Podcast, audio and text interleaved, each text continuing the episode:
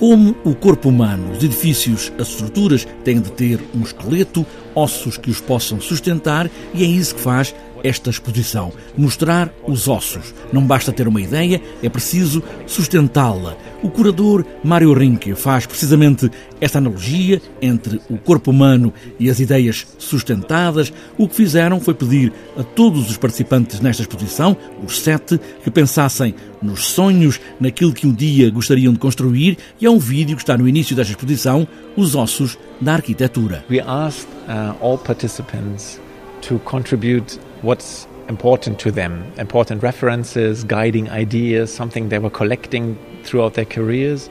And we are showing here um, some of those photos as what we call the dreams. As referências mais importantes, as ideias para onde seguiam, o que vão reunindo nas suas carreiras, a que chamaram a secção dos sonhos, porque estão aqui reunidos sete ateliês de arquitetura, mas também de engenharia.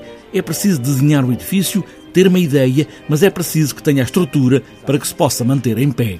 Mário Rinque é o curador, fala no trabalho do engenheiro português Rui Furtado, num dos hexágonos desta exposição, em Andaimes, um prédio que pode ser o que ele quiser, quando se quiser. Pode ser também um projeto para outros projetos, num futuro qualquer. Can be maybe as a proposal for the future. So we have facing now the problems that our city is getting more dense. So we need um, higher, larger structures.